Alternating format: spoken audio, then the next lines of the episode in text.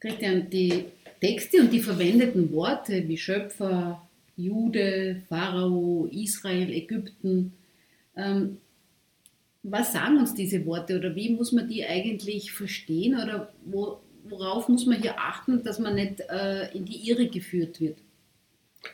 Also als allererstes muss man dazu sagen, dass es ein, ein sehr wichtiges Thema ist, dass man das eigentlich immer im Hinterkopf behalten sollte, wenn man kabbalistische Quelltexte liest, dass die eben in der Sprache der Zweige verfasst sind. Das heißt, man benutzt eigentlich Worte aus und Begriffe, die in dieser Welt geläufig sind, bezeichnet aber damit ganz was anderes. Wünsche und Eigenschaften im Menschen.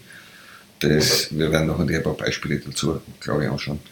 Aber es ist trotzdem eben, wie gesagt, man muss das, äh, um, um die Texte richtig zu verstehen und um nicht einen Kampf dabei zu kriegen, wenn man in unseren Breiten wohnt, muss man das wirklich bedenken, dass die Worte nichts mit unserer Welt zu haben und nicht über Areale, Völker, Gruppierungen oder sonstige sprechen. Wie kann man sich diese Sprache der Zweige vorstellen? Warum heißt sie Sprache der Zweige und nicht Sprache der Wurzeln zum Beispiel? Nachdem die Kabbalah ja Weisheit ist, die gemäß Wurzeln Zweig aufbaut, ist das äh, bedeutet eigentlich äh, Ursache und Wirkung.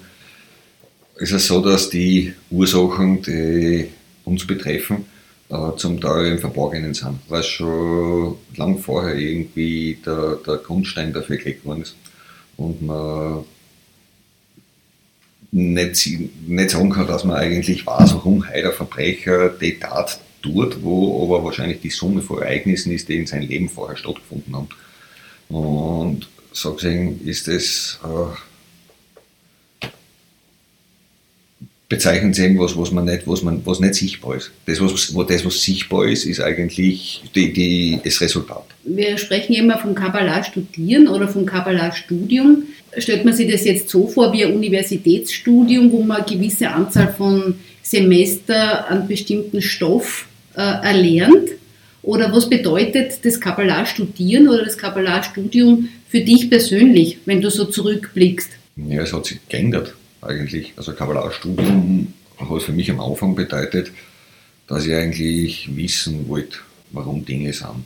Also ich wollte eigentlich wissen, für was ich existiere in der Welt, warum eigentlich das Leben aus sehr, sehr viel Leid besteht. Nachdem eigentlich die Fragen dann in mir beantwortet wurden, das weiß nicht, kann das nicht abschätzen, aber nach einigen Jahren Studium sind die Fragen eigentlich irgendwie so ziemlich restlos deckt gewesen vom Wissensstand her. Dann beginnt eigentlich die Kabbalah ein anderes Werkzeug zu sein, nämlich äh, dass eigentlich vom Wissen oder vom Verständnis die Materie zum Erlangen, also ins, ins Gefühl kommt. Also nicht, dass ich, ich weiß zum Beispiel heute, dass es wichtig ist und gut wäre, den Altruismus zu erreichen, habe aber keinen Wunsch danach. Und die Arbeit ist eigentlich, glaube ich, nachdem man irgendwie Wissen angehäuft hat, dann, dass man dass man das umsetzt. Dass man das nicht in einer, wie sagt man da so schön, in einer Scheinheiligkeit lässt, sondern äh, tatsächlich versucht, irgendwie das zu leben oder zu machen oder dass man das erreicht. Und für unsere neuen Studenten ist sicher auch interessant, wie, wie hast du da studiert? Also setzt man sich da selbst hin und liest Bücher durch oder liest man bestimmte Artikel, die einem empfohlen worden sind, durch oder muss man Kurse besuchen? Welche Orten des Studierens gibt es eigentlich? Ja, anfangen tut jeder mal, nehme ich auch immer aus einem gewissen Interesse oder aus einem Mangel raus, nicht, dass er eben einfach irgendwas wissen will oder einfach nur wissen will, was die Kabbalah ist.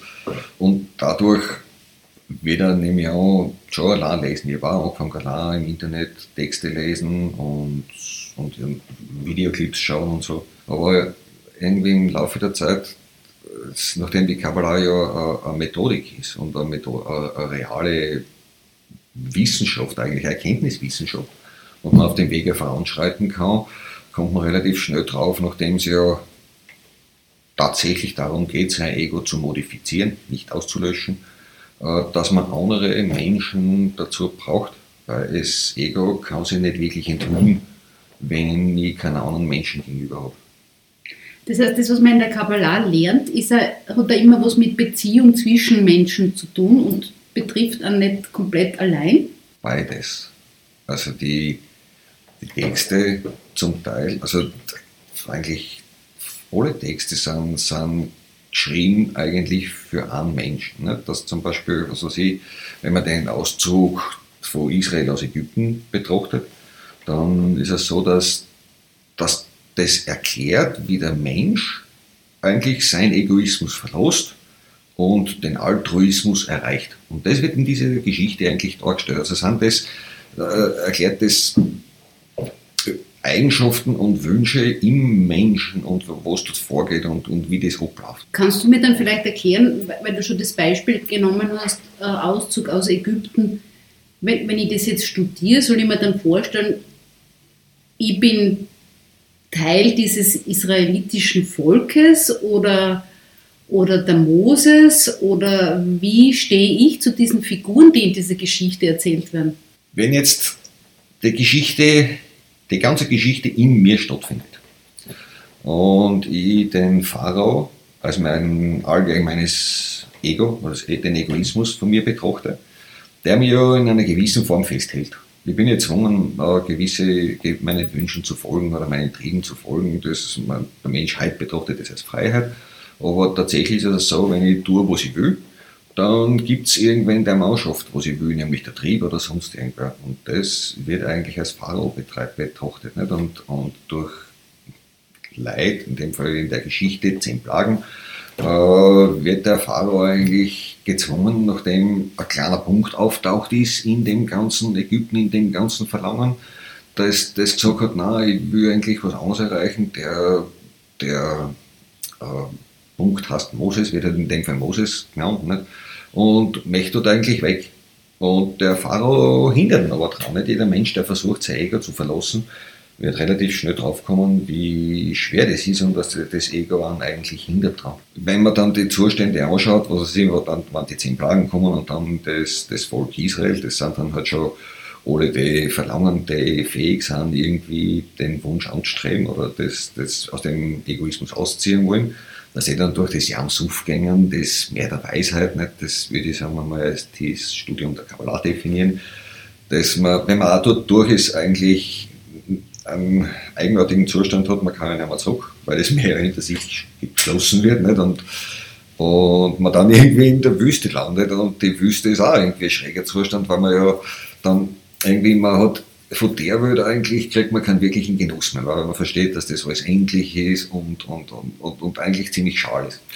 Jetzt von der anderen Welt, von der spirituellen, von dem, was man anstrebt, kriegt man auch noch wirklich keinen Genuss. Nicht? Und zum Beispiel sehr interessant ist, dass man, wenn man die ganze Menschheit denkt immer nach, was Manna in, dem, in der Bibel steht Manna bei uns nicht? und von dem ernährt sich dann das Volk. Dass das Manna eigentlich von dem Wort Mann kommt und mein Nukuin hast und Gebet hast. Das ist in Wahrheit ernährt sich der Mensch dort vom Gebet.